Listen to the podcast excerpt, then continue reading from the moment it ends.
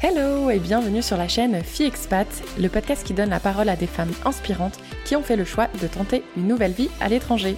Je suis Kelly Barichello et je suis partie seule m'installer aux États-Unis puis au Canada il y a maintenant plus de 10 ans. Que tu sois déjà expatriée slash immigrée ou tout simplement curieuse de savoir comment est la vie en Amérique du Sud, en Afrique ou encore en Asie, ce podcast est fait pour toi. Toujours dans la joie et la bonne humeur, j'échange avec mes invités sur leur parcours, les difficultés qu'elles ont rencontrées mais aussi les moments forts. Et comme vous êtes de plus en plus nombreuses à nous écouter en dehors de la France, dans cette saison 6, mes invités et moi, on va te proposer des épisodes quelque peu différents des saisons précédentes afin de te partager certains de nos ressentis ou alors de t'apporter des conseils pour vivre mieux ton aventure. Et si tu souhaites rejoindre les coulisses de Fille Expat, je t'invite à t'abonner au compte Instagram. Le lien se trouve dans la description de cet épisode. Allez, attachez vos ceintures, let's go Salut à toi et ravi de te retrouver pour un nouvel épisode. Comme tu le sais peut-être, nous sommes en pleine semaine du podcaston. C'est-à-dire que pendant 7 jours, plus de 300 animatrices et animateurs de podcasts se mobilisent pour mettre en valeur le monde associatif et ses valeurs. C'est une belle mobilisation et il était naturel que FiExpat y participe. On en reparle en fin d'épisode, mais dans ce contexte, j'ai le plaisir d'inviter Laetitia Bizio de l'association Bloom. Elle en parlera en détail, mais l'objectif de Bloom, c'est de lutter pour la protection de l'océan, du climat et des pêcheurs artisans. Pour celles et ceux qui me suivent sur Instagram, vous le savez, j'ai récemment découvert une réelle passion pour la plongée sous-marine. À ce jour, je n'ai effectué qu'une quinzaine de plongées à moins de 20 mètres, mais je peux vous assurer que le monde aquatique est encore plus beau que ce que vous avez peut-être déjà vu dans Nemo.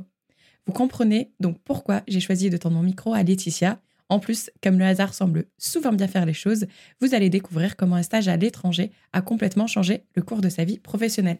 Bonjour à toi Laetitia. Bonjour. Comment tu vas? Eh bien, ça va très bien. Je suis ravie euh, d'enregistrer ce podcast avec toi et bonjour à tous les auditeurs et auditrices. Eh bien, merci à toi.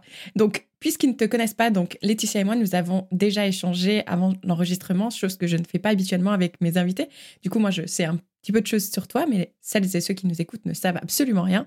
Donc, est-ce qu'on peut faire un petit retour en arrière? Est-ce que tu peux nous dire où est-ce que tu as grandi? Qu'est-ce que tu as fait comme études? Et qu'est-ce qui t'a emmené à travailler chez Bloom aujourd'hui? Alors, j'ai grandi dans le sud de la France, à côté de Montpellier. J'ai fait des études de chimie.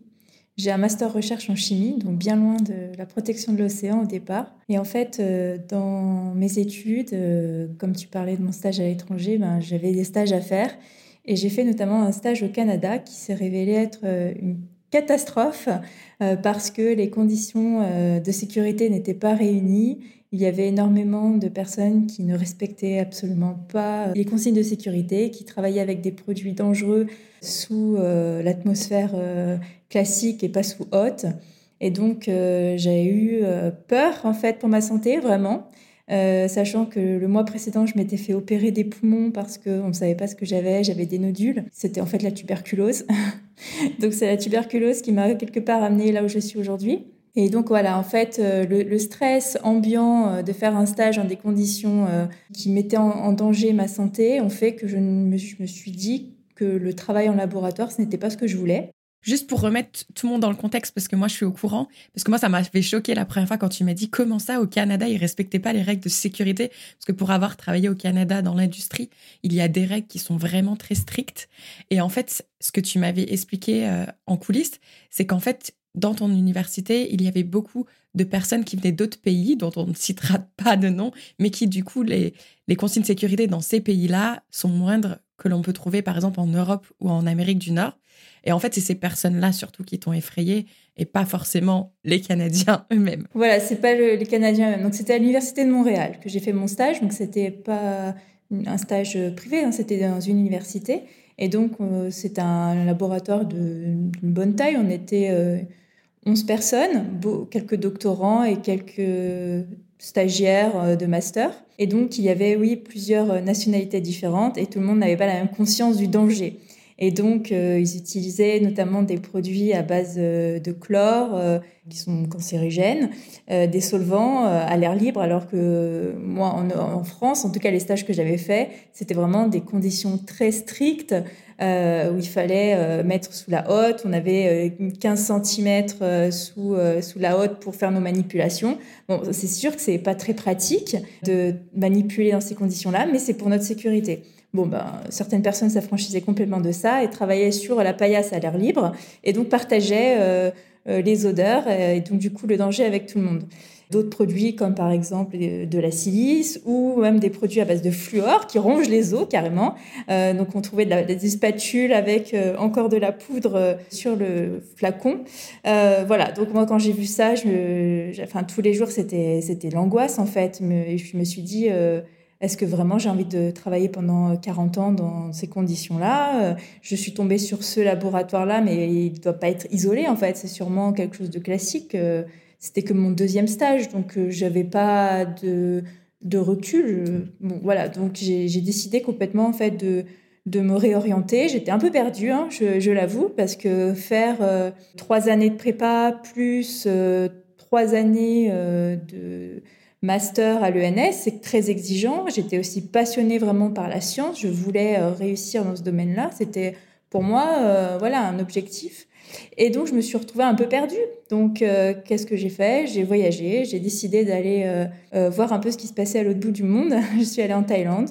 Et donc, j'ai eu un, coup de foudre pour la forêt. J'étais déjà, voilà, j'avais déjà une fibre écologique, mais en fait, de me retrouver dans cet univers que je connaissais pas, c'était, c'était magique. Et j'ai eu la chance de découvrir un projet. J'ai été bénévole dans un centre qui réhabilite les gibbons.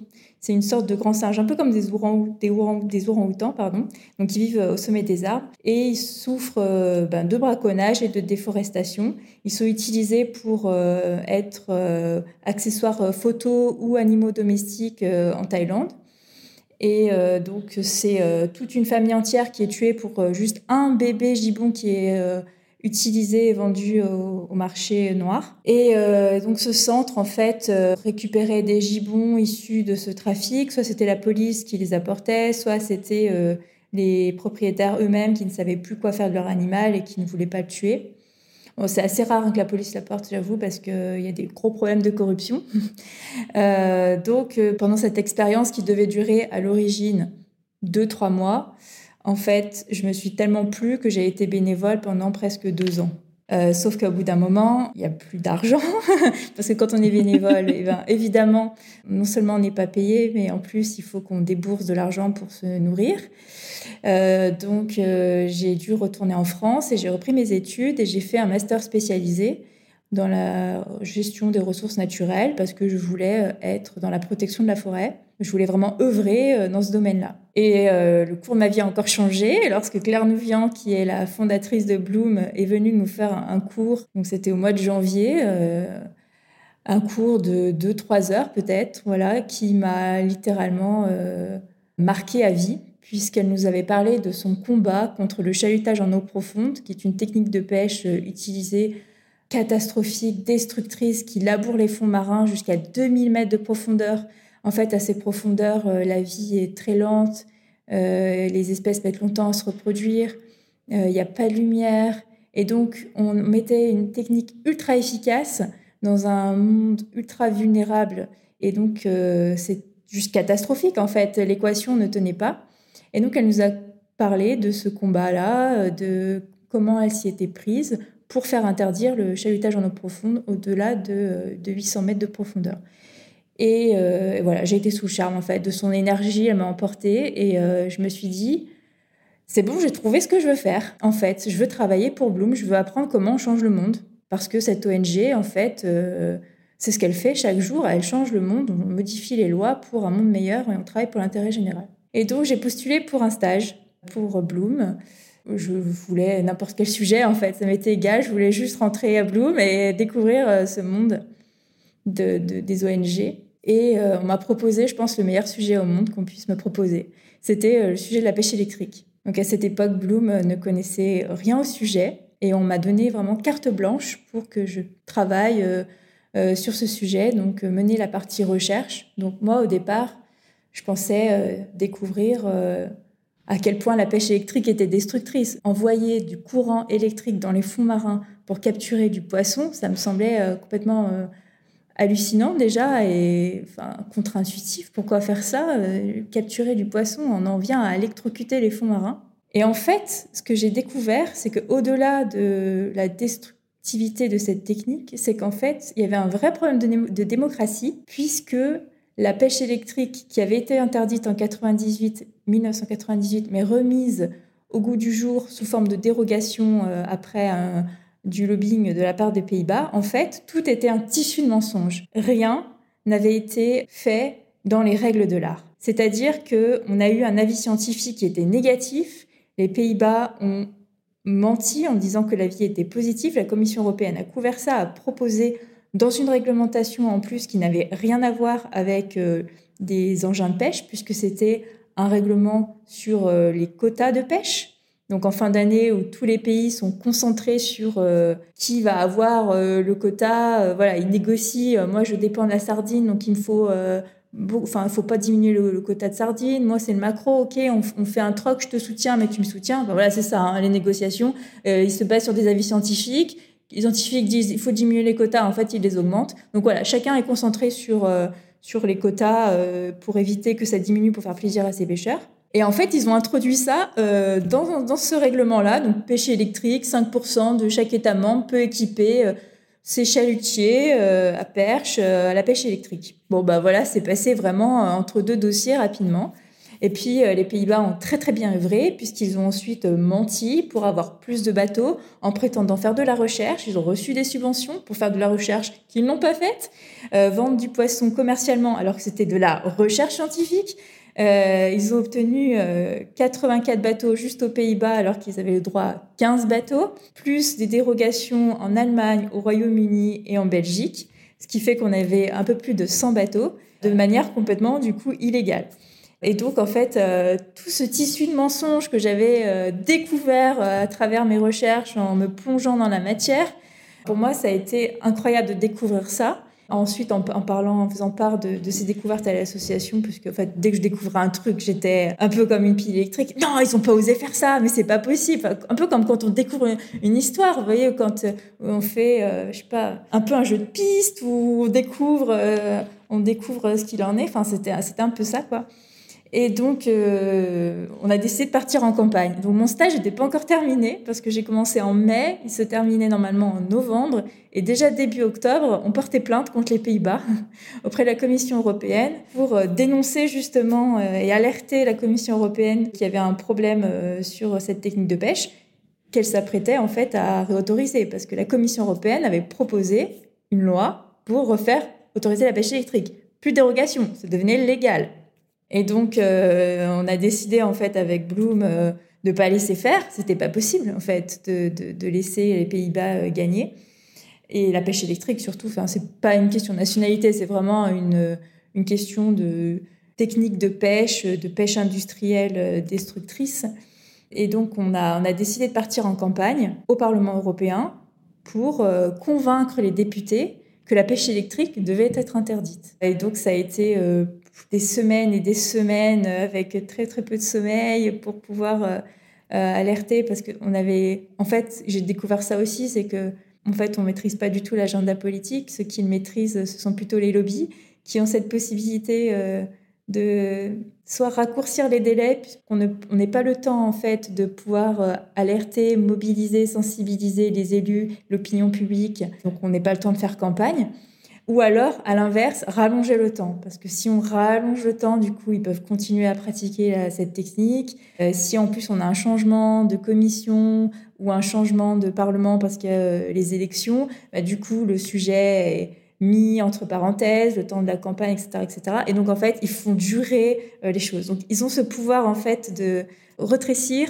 les déchéances ou au contraire les allonger. Évidemment, tout ce qu'ils peuvent faire à leur avantage. Mais une question que j'ai pour toi, c'est quand tu dis on part en campagne, moi j'y connais pas grand-chose euh, au monde associatif. Qu'est-ce que ça signifie exactement sur du concret partir en campagne pour vous? Alors partir en campagne, donc déjà une campagne, euh, ça se prépare dans le sens où d'abord il y a toute la recherche qui a été effectuée. Donc ce que moi j'ai fait sur la pêche électrique en étudiant tous les aspects. Ensuite, il faut prévoir la mobilisation des acteurs. Donc il faut euh, se dire, euh, on, va, on va voir si des pêcheurs peuvent euh, venir avec nous pour parler aux élus, parce que quand on a des acteurs qui sont directement impliqués, qui vont partager le problème aux élus, on est davantage entendu. Également mobiliser d'autres acteurs, donc il y avait des poissonniers qui nous avaient rejoints, il y avait la grande distribution qui nous avait rejoints, des chefs, Ensuite, on organise des conférences, des séminaires à l'intérieur du Parlement européen avec des, panels, un panel scientifique, un panel euh, euh, de pêcheurs, un panel de société civile, devant les élus, devant les députés, pour qu'il y ait un débat, un échange, qu'on puisse répondre aux questions. Les lobbies étaient d'ailleurs présents et ils ont participé aussi. Ils étaient dans la salle, du moins, ils n'avaient pas invité, ils étaient là. C'était ouvert de toute façon, euh, la commission qui était là. Donc ensuite, euh, euh, ça signifie aller voir les députés, donc demander des rendez-vous avec eux pour pouvoir leur donner nos arguments, pour essayer de, faire en sorte qu'ils appuient sur le bon bouton au moment du vote. Ça signifie aussi faire une pétition, bêtement, parce que une pétition, ça permet d'alerter le public et donc le sujet devient un sujet public. Euh, les médias s'y intéressent. Et donc, quand les médias s'y intéressent, euh, ils mettent souvent en question euh, la parole, enfin, la position de certains députés qui pourraient dire non, en fait, la pêche électrique, c'est formidable. En fait, ça permet aussi d'avoir une levée sur les, positions de chacun. Voilà, c'est créer un rapport de force, tout simplement, entre les, des, des, élus et puis l'opinion publique. essayer, en fait, d'ajuster tout ça pour obtenir une victoire à la fin. Ouais, un sacré stage pour toi et vraiment, euh, ça demande beaucoup d'énergie. Euh, il faut avoir, je pense, ce caractère aussi de vouloir se révolter, mais alerter tout le monde tout en restant euh, calme, j'imagine, parce que le meilleur moyen de communication, c'est quand même quand on est calme. Donc, waouh, bravo à toi en tout cas. Merci. Après, j'étais pas du tout seule. Moi, je découvrais complètement ce monde. Donc, c'est vraiment grâce à Claire Nouvian, qui est la fondatrice de Bloom, qui a tout orchestré et qui a permis cette victoire parce que honnêtement, euh, j'arrivais au Parlement, je ne savais pas du tout comment ça fonctionnait. J'ai vraiment tout découvert euh, grâce à elle et grâce à sa mobilisation. En fait, euh, voilà, enfin, au, départ, on, presque on subit, quoi, parce que ça va tellement vite. Elle, avait déjà mené cette campagne contre le chahutage en eau profonde dont j'ai parlé tout à l'heure. Et donc, elle, avait voilà, déjà vraiment une parfaite connaissance de l'écosystème et comment il fallait agir, comment il fallait répondre. Et donc voilà, j'étais une participante de, cette, aventure. À plusieurs, c'est quand même beaucoup plus facile que quand on est seul. Donc je pense que tu étais quand même un bon soutien pour elle. Et en tout cas, c'est vraiment une femme inspirante. D'ailleurs, elle est passée au micro de Victoria euh, du podcast Nouvel Oeil, si ça vous dit euh, d'en découvrir un petit peu plus sur elle. Mais euh, vraiment, vraiment très inspirant. Et du coup, est-ce que tu pourrais, est-ce que tu voudrais nous, nous dire comment est né Bloom? Est-ce que tu sais en quelques, en quelques phrases, on n'est pas obligé de rentrer dans les détails, mais depuis combien de temps Bloom existe? Et comment vous, vous gérez Quels sont les projets que vous allez euh, faire des recherches? D'où part l'idée en fait? Alors Claire Nouvier en fait à l'origine est journaliste animalier. Et puis, euh, elle a fait une rencontre euh, qui a aussi bouleversé sa vie. C'était dans un aquarium aux États-Unis où elle a vu ces espèces d'eau profonde. Enfin, voilà, elle est tombée vraiment amoureuse de ces espèces. Et donc, elle a décidé de faire un reportage euh, dessus, enfin, de travailler avec des scientifiques euh, pour euh, mieux faire connaître ce monde-là. Et en fait, elle a découvert que ben, ce monde qui était qu'on connaissait très peu était menacé par une technique de pêche qui est le chahutage en eau profonde, où on allait vraiment détruire les fonds marins, des coraux plurimillénaires qu'on jetait par-dessus bord comme des déchets. Plus de 90% d'espèces accessoires donc de, poissons morts rejetés pour euh, au final trois espèces qui n'avaient pas une grande valeur marchande. Toute cette destruction rapportait rien à l'économie, au contraire, c'était subventionné. Et, euh, donc elle avait fondé Bloom euh, pour à la fois faire connaître ce monde des, abysses qui étaient inconnus et partir au combat pour, son, pour l'interdiction du chahutage en eau profonde. Donc elle a écrit un livre qui s'appelle Les Abysses avec des photographies qui sont juste euh, incroyables, qui ont été euh, faites par des scientifiques et quelques-unes aussi par elle euh, dans les fonds marins. Et il y avait également une exposition qui s'appelle Les Abysses et qui a fait le tour du monde. Il faudra que je regarde ce livre parce que effectivement déjà faire de la photographie sous l'eau, c'est vraiment pas évident. Donc si elle en plus elle a été dans des profondeurs où moi je ne serais certainement incapable d'aller, j'ai hâte de découvrir ça, c'est certain. Tu voulais ajouter quelque chose? Oui, par rapport au projet actuel, parce que ta question euh, était en deux temps. Donc, euh, nous, en fait, on lutte contre la pêche industrielle euh, en général. En fait, ce sont des, bateaux qui, qui ne sont pas compatibles avec le vivant, avec la fragilité des fonds marins, avec les enjeux aujourd'hui à la fois d'érosion de, biodiversité et de changement climatique, on a besoin d'avoir un océan sain. Et donc, on, lutte contre euh, la pêche industrielle en général. Et pour cela, en fait, il faut s'attaquer à plusieurs euh, piliers. C'est comme euh, voilà, si vous avez un, énorme poulpe, vous prenez chaque tentacule et vous essayez de, de l'atteindre parce que la tête est difficile à atteindre. On va dire, voilà, c'est un peu une image que je donne. Donc on va, on va s'attaquer en fait déjà aux subventions qui alimentent la surpêche, puisque euh, faut savoir que euh, il, existe des subventions qui sont on dit indirectes parce que par exemple le carburant est détaxé, donc on ne paye pas du tout le même prix que nous on peut payer à la pompe quand on fait le plein de, de la voiture. Hein. Le, prix du carburant oscille, mais c'est entre 60 et 80 centimes d'euros selon euh, le moment. Donc là, c'est le prix élevé, 60 hein, à 80 centimes, parce que avant la crise où le prix a augmenté, on était euh, bien en dessous de ça. On lutte contre les, contre les subventions euh, néfastes qui alimentent la surpêche. On lutte contre les techniques destructrices, comme j'ai parlé tout à l'heure de la pêche électrique, du chahutage en eau profonde, il en existe d'autres malheureusement. Hein. La scène démersale, vous avez peut-être entendu parler de, cette technique euh, contre laquelle on s'est battu. Donc encore une fois, j'étais au Parlement avec des pêcheurs pour essayer de convaincre euh, de faire interdire cette technique. Les députés du Parlement européen nous ont suivis, ils ont voté l'interdiction. Et en fait, ça a été euh, détricoté par la France au moment des négociations avec les États membres et la Commission. Euh, parce que les intérêts néerlandais étaient euh, trop forts. Ils sont beaucoup trop forts dans l'industrie française et donc comme les, lobbies étaient opposés évidemment à cette interdiction, le secrétaire d'État à la mer qui s'appelle Hervé Berville a défendu les lobbies et s'est opposé à l'interdiction de la Seine démersale. Vraiment, c'était incompréhensible parce que 98% des pêcheurs qui ont répondu à un sondage organisé par les comités des pêches eux-mêmes on dit qu'il voulait cette interdiction euh, de la scène démersale, mais voilà, il a préféré suivre les lobbies. Alors la scène démersale, peut-être je vais vous rapidement expliquer ce que c'est. C'est un câble qui est déployé dans le fond marin. En fait, on fait un carré d'environ 1 euh, km de, côté. Donc la surface, c'est entre 3, et 4 km. Ce câble est mis en vibration. Et donc ça fait un mur de sédiments, un mur de son qui a peur les poissons et donc il se recentre un peu comme si vous faisiez un mur de feu. Hein. Euh, vous avez tendance à pas vouloir traverser le mur de feu, mais aller au centre. Donc c'est ce que fait ensuite le câble en se rétrécissant. Et euh, tous les poissons sont capturés, donc c'est pas du tout sélectif. Il capture des poissons euh, de petite taille, bien souvent, qui ne sont pas en plus soumis à des quotas. Donc c'est vraiment sans limite. C'est une catastrophe cette technique de pêche, de par son, de sa destructivité ça me donne envie de vomir et ça me donne envie d'aller créer un câble et d'aller faire ça chez eux, tu vois. Leur montrer l'effet que ça fait. Allez Mais c'est aberrant d'entendre ça. Ah non, c'est aberrant, c'est vraiment aberrant. Euh, donc voilà, pour les méthodes de pêche destructrice, on en a d'autres. Pour pêcher le thon, ils utilisent, on utilise ce qu'on appelle des dispositifs à concentration de poissons. Donc c'est des sortes de radeaux.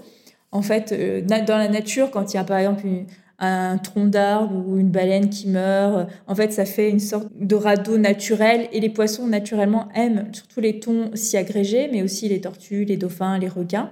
Les industriels se sont dit qu'ils allaient reproduire ça avec du plastique, donc ils mettent ces radeaux, mais c'est par milliers, hein, euh, euh, qui vont ensuite euh, agréger des, des thons, mais beaucoup de bébés en fait qui s'agrègent sous ces dispositifs-là, et ensuite ils viennent bah, capturer l'ensemble des, poissons et des, des, des organismes vivants hein, qui sont dessous. Donc, des rejets vraiment catastrophiques. Voilà pour les méthodes de pêche destructrice. On se bat aussi contre les labels menteurs, des labels qui font en fait du greenwashing, c'est-à-dire qui prétendent certifier de la pêche durable, mais en fait, ils certifient de la pêche industrielle. Pourquoi? Parce que fait, dans le système de labellisation, déjà le cahier des charges n'est pas très exigeant, et en plus, euh, pour être certifié, il faut payer un bureau d'études. Le bureau d'études est client du pêcheur industriel. Donc évidemment, il y a très peu de chances que la certification soit refusée à partir du moment où ils ont l'argent pour le faire. Donc on avait montré que 83% des captures certifiées par le MSC, c'est ce petit logo bleu que vous voyez euh, beaucoup sur les boîtes de thon par exemple, en fait c'est issu de la pêche industrielle destructrice, donc à éviter. On s'attaque euh, aussi aux alors les aires marines protégées. Enfin, on s'attaque pas, on essaye de les protéger justement parce qu'on peut se dire que dans le nom air marine protégée, il y a le mot protégé. Alors qu'en fait, en France, on peut pratiquer n'importe quelle technique de pêche dans ces aires marines dites protégées. Tout, vraiment tout. Il n'y a aucune limite. Donc elles ne sont pas protégées, ce sont simplement des aires marines de papier. Donc on se bat pour que les techniques traînantes euh, soient interdites dans ces aires marines protégées, euh, mais qu'on autorise en revanche euh, la pêche, la petite pêche, la pêche artisanale qui a des impacts beaucoup plus faibles sur les écosystèmes. Voilà dans les grandes lignes pour nos projets. J'en oublie sûrement, mais enfin, je ne vais pas trop m'étaler. Sur notre site internet, il y a plein plein d'informations. Vous pouvez voir aussi les sujets brûlants actuels. Moi, ce qui me fait peur quand je t'entends me raconter tout ça, c'est que je me dis, bon, bah, on savait déjà que la politique nous mentait beaucoup. Euh, on savait qu'il y a beaucoup de choses qui ne sont pas dites ou quand on emploie des mots, comme tu dis, euh, c'est protégé, alors qu'en réalité, c'est pas du tout protégé. Mais du coup, on peut faire confiance à quoi? Enfin, si quelqu'un a quand même envie de manger du poisson, comment on fait? Le citoyen français, qu'est-ce qu'il devrait faire? Alors, pour consommer du poisson, déjà, un, la première règle, c'est d'en manger moins, de diversifier son assiette aussi. En fait, il y a quatre espèces qui sont vraiment beaucoup consommées, donc il y a beaucoup de tension sur ces espèces-là. Ça va être le saumon, en plus du saumon d'élevage, donc ça signifie qu'on pêche du poisson sauvage pour réduire en farine et nourrir du poisson sauvage qui vit euh, dans des fermes, dans des conditions en plus, euh, enfin avec des antibiotiques, dans des endroits très petits, qui développent des maladies, des puces de saumon, enfin bon. Euh, donc éviter le, saumon. La crevette aussi, pareil, c'est très consommé et c'est de l'élevage industriel éviter le cabillaud, euh, qui est aussi très consommé, sur lequel il y a une énorme pression de pêche. Euh, et puis le thon, euh, comme je l'ai mentionné aussi, c'est une espèce qui est très consommée, mais qui est aussi pas mal surpêchée. Donc diversifier son, son, son, assiette en allant chercher d'autres espèces moins populaires, moins connues, pour éviter qu'il y ait une grosse pression sur ces espèces-là. Et ensuite, regarder les engins de pêche qui ont été utilisés pour les capturer. En fait, il faut savoir que l'étiquetage de l'engin de pêche est obligatoire et donc regarder euh, euh, comment a été pêché le poisson. Donc, euh, plutôt privilégier les techniques comme la ligne, le casier, le filet, plutôt que le chalut, par exemple. Vous pouvez demander à votre poissonnier si l'étiquetage est mal indiqué. En fait, c'est vraiment dans la loi, dans la réglementation de l'indiquer pour faciliter aussi, je peux peut-être faire euh, parler d'un panier de poissons qui existe, qui s'appelle Poscaille, que vous pouvez euh, acheter en fait en ligne et qui est livré, euh, je crois qu'ils mettent en 24 heures à Paris et 48 heures, il me semble, ailleurs en France. Et ce poisson, en fait, est acheté plus cher aux pêcheurs et c'est que de la petite pêche. Donc des navires de moins de 12 mètres pratiquant des arts dormants. Et donc le poisson est acheté sans discrimination aux pêcheurs, c'est-à-dire que l'ensemble des captures est acheté, ce qui évite d'avoir des espèces qui sont moins valorisées mais qui sont rejetées. Et donc ça garantit, un, une fraîcheur, deux, vraiment une pêche durable et vous aidez des artisans parce que vous évitez beaucoup d'intermédiaires entre le marieur, le poissonnier, euh, la criée, etc. Ça en rajoute. quoi. Voilà. Super, j'adore tous les petits conseils que tu viens de donner parce que justement, c'est ce que j'allais dire pour les personnes qui vivent par exemple en bord de mer. Effectivement, s'ils vont voir euh, le petit pêcheur artisan, euh, lui, je pense qu'il fait les choses correctement. Donc, euh, ça peut permettre de quand même continuer à consommer du poisson, mais de façon plus légitime, on va dire. J'ai une question pour toi aussi, c'est euh, quel est pour toi aujourd'hui le projet pour lequel Bloom aurait vraiment besoin d'un coup de pouce de la population ou des personnes qui nous écoutent aujourd'hui? Alors ça dépend du moment où vous écoutez ce podcast, si c'est tout de suite ou si euh, vous l'écoutez euh, à retardement. En fait, on a plein de sujets sur le feu. C'est difficile de choisir un sujet parce que tous nos sujets sont bien pensés en amont pour, comme j'ai dit, essayer d'atteindre la pêche industrielle dans son cœur. Donc euh, en ce moment même, euh, on a un sujet sur euh, Total, on a une pétition, on a un sujet sur les arts marines protégées avec également une pétition, d'autres sujets sur lesquels on travaille dans le fond et qui vont venir un peu plus tard au printemps. voilà, donc le mieux c'est de vous inscrire à notre newsletter pour être au courant de, des informations sur lesquelles on travaille de vous inscrire sur bah, les réseaux sociaux, si vous avez Twitter, Instagram ou Facebook. Donc soit mon compte, soit le compte de Claire Nouvian ou, celui de Bloom, les trois en fait. Comme ça, vous pouvez avoir euh, une visibilité sur les trois, les trois comptes. C'est difficile de choisir vraiment un combat. Tous les combats sont, sont importants et méritent qu'on s'y intéresse. Oui, super. De toute façon, je, je, rappelle que je mettrai tous les différents liens que tu viens de citer pour s'inscrire à la newsletter et vos réseaux sociaux Ils seront dans la description de cet épisode. Quelle est pour toi la plus grande crainte que tu as aujourd'hui? Oh, j'en ai tellement des craintes, des peurs, euh, mais il faut pas y penser sinon ça paralyse. Euh, donc en fait, j'essaie de transformer la peur plutôt en, sentiment d'injustice sur lequel j'ai envie de me battre pour éviter euh, justement de, de m'effondrer, quoi. Parce que c'est quand même assez anxiogène le monde dans lequel on vit. Et donc c'est un peu mon remède, quoi. C'est par l'action que j'arrive à, à m'en sortir, à rester, je sais pas, positif, peut-être pas, mais au moins, en fait, avoir avec ce sentiment d'agir et de changer euh, concrètement les choses, en fait, euh, ça aide. Oui, j'allais dire, tu te lèves quand même tous les matins euh, pour agir vers une protection, vers des choses qui vont, je l'espère, rendre notre monde meilleur. Donc, du coup, c'est vrai que ça doit être un sentiment quand même, pas seulement de frustration, mais aussi de satisfaction de ton côté. Écoute, je ne sais pas s'il y a autre chose que tu aurais voulu qu'on précise par rapport à Bloom ou est-ce que je peux euh, en finir avec les questions de la fin? Euh, Je pense que c'est à peu près tout. J'ai présenté, euh, oui, dans les, dans les grandes lignes. Après, je pourrais en parler tellement pendant des heures que, que du coup, c'est compliqué. je peux peut-être faire une petite promotion d'une BD sur la pêche électrique qu'on a sortie avec un, auteur euh, qui en plus reverse ses droits d'auteur qui s'appelle Fraude qui peut, Bloom face aux industriels de la pêche électrique et qui raconte euh, une partie de mon histoire aussi euh, parce que j'ai travaillé avec lui pendant deux ans et donc il a mis en image une partie de la campagne et notre lutte contre la fraude. Voilà tout ce que j'ai un peu raconté mais avec de l'humour et des images. Super, ben on mettra également le lien de cette BD dans la description. Eh ben écoute, je finis toujours les épisodes de Fixpat avec deux questions. La première que j'ai pour toi, c'est si Laetitia d'aujourd'hui pouvait adresser un message à Laetitia, qui justement, tu l'as dit en début d'épisode, tu te sentais perdue à la fin de ta licence. Qu'est-ce que tu lui dirais comme message? Je lui dirais d'oser comme elle a osé. Euh, en fait, il faut. Je pense que pour aussi toutes les auditrices et auditeurs qui nous écoutent et qui euh, ont parfois. Euh, des rêves euh, et qui se disent mais non, euh, ça rime à rien, je suis déjà dans cette vie-là, ça, ça, me demanderait beaucoup d'efforts d'en changer. En fait, euh, je pense qu'au contraire, en fait, il faut se challenger, c'est ce qui rend vivant, et donc d'oser pour ne rien regretter. Je pense que la pire chose, c'est de vivre avec des regrets et de se dire mais et si j'avais fait ça, et si j'avais fait ça, ma vie serait différente.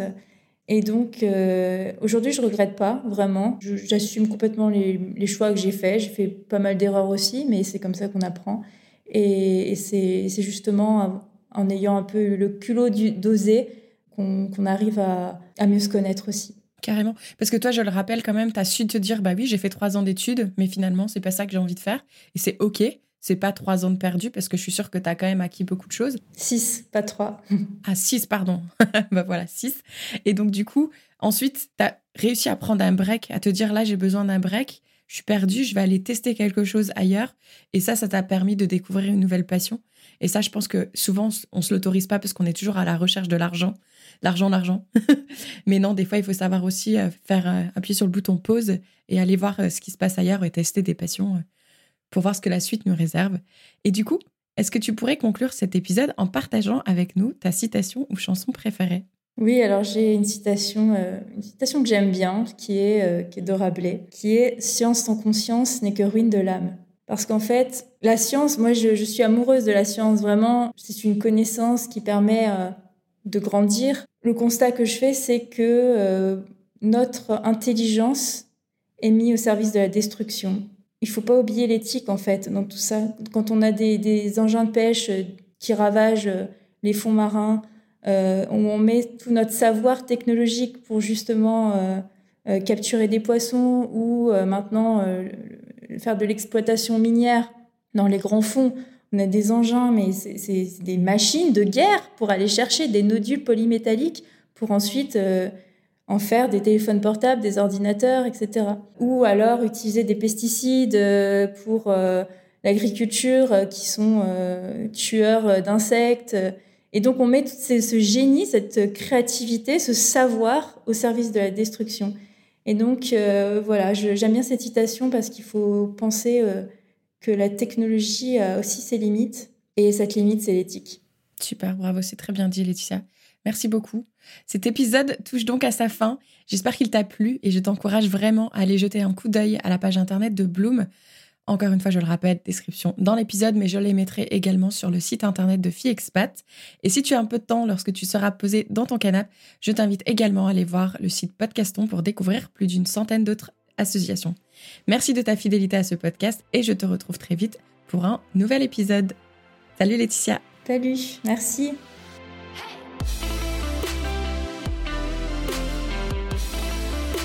Merci beaucoup de nous avoir écoutés jusqu'au bout. Si cet épisode t'a plu et si Fille Expat te plaît, surtout n'oublie pas de nous laisser 5 étoiles sur Spotify ou Apple Podcast puisque ça aide à faire augmenter la visibilité du podcast et c'est gratuit. Merci par avance et je te retrouve très vite pour un nouvel épisode de Fille Expat. Ciao ciao